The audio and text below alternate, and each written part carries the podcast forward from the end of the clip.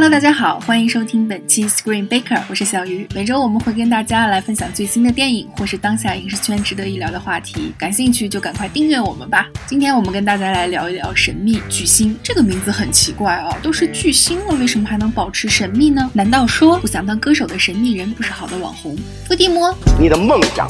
呃，其实呢，《神秘巨星》是一部印度电影，讲了一个叫做伊西亚的小姑娘，从小梦想成为一名歌手，但是因为父亲的百般阻挠，不得不穿上罩衫，以神秘巨星的身份把自己唱歌的视频发到网上，结果大受好评，一下子吸粉无数。如果你看过去年五月份上映的《摔跤吧，爸爸》，就一定会非常熟悉这两个人物，一个是饰演大女儿少女时期的塞伊拉沃西，她在《神秘巨星》里独挑大梁，出演拥有天籁之声的女主角，还有一位就是印度巨星阿米尔汗。这回你汉叔演了一个非常浮夸的音乐人，叫做夏克提库马尔。电影在一开始就说了嘛，虽然此人在娱乐圈的影响劣迹斑斑，但其地位确实是无可撼动的。音乐教父的，你应该有所了解。故事的最后呢，按照宝莱坞励志电影的惯有套路，女主角肯定是在汉叔的帮助下实现了音乐梦想嘛，这个不难猜。但其实神秘巨星最让我感动的，不只是追求梦想的旅程，还有另外一条，就是尹西亚和他妈妈之间。刚刚我们也说了啊，尹西亚的爸爸呢不支持他玩音乐，而且他爸爸被塑造的非常有这种男权独裁的特质，可以说他是整个故事的反派。你看，不仅是对妻子抬手就打，还破坏女儿的电脑、吉他，后来强制全家人搬家，然后命令女儿嫁给陌生人等等。就每一次他露出那种要打人的眼神儿，配乐都会突然阴森一下，给已经奔三的我留下了深深的童年阴影。他对爸爸太疯狂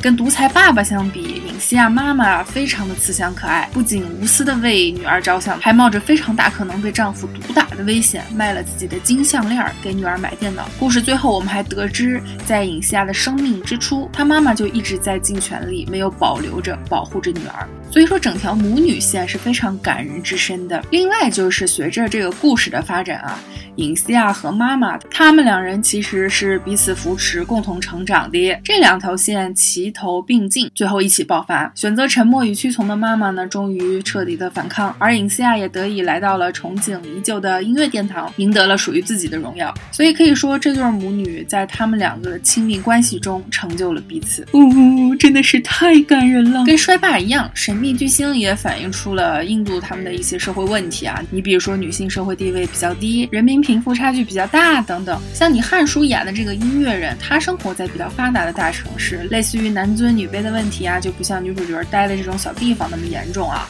就是他们总体思想意识会先进很多。总之呢，我个人是非常推荐大家去看这部电影的。当然，也不说它没有缺点。你比如说，最明显的就是大家经常说的套路，确实这是一部挺套路的电影，只不过它的套路就很成功，对观众的感情也拿捏得很好，就是那种让你一二三哭，然后就能让你哭出来，呜、真的是太感人了。另外呢，就是一些情节难免显得比较天真。像是从最初尹西亚在网上大受欢迎，被挖掘，请他去录歌、新歌打榜，最后获奖等等，都超乎现实的这种顺利。而且最后甚至是已经获奖的这位女歌手主动让贤，才把大奖颁给了她。现实生活中有音乐梦想的同学，请勿模仿。不过，尽管套路满满并简单粗暴，但因为这部电影有着极高的音乐审美，几首原创歌曲动人心扉，所以这种观感还是非常美好，很加分。你别看两个半小时把想上厕所的观众给憋得够呛，但很顺畅，就这么看下来了。所以这也能说明，虽然套路，但是呢，这部电影没有忘记努力做得更好，带给观众更多的感动。所以我觉得《神秘巨星》是非常真诚的。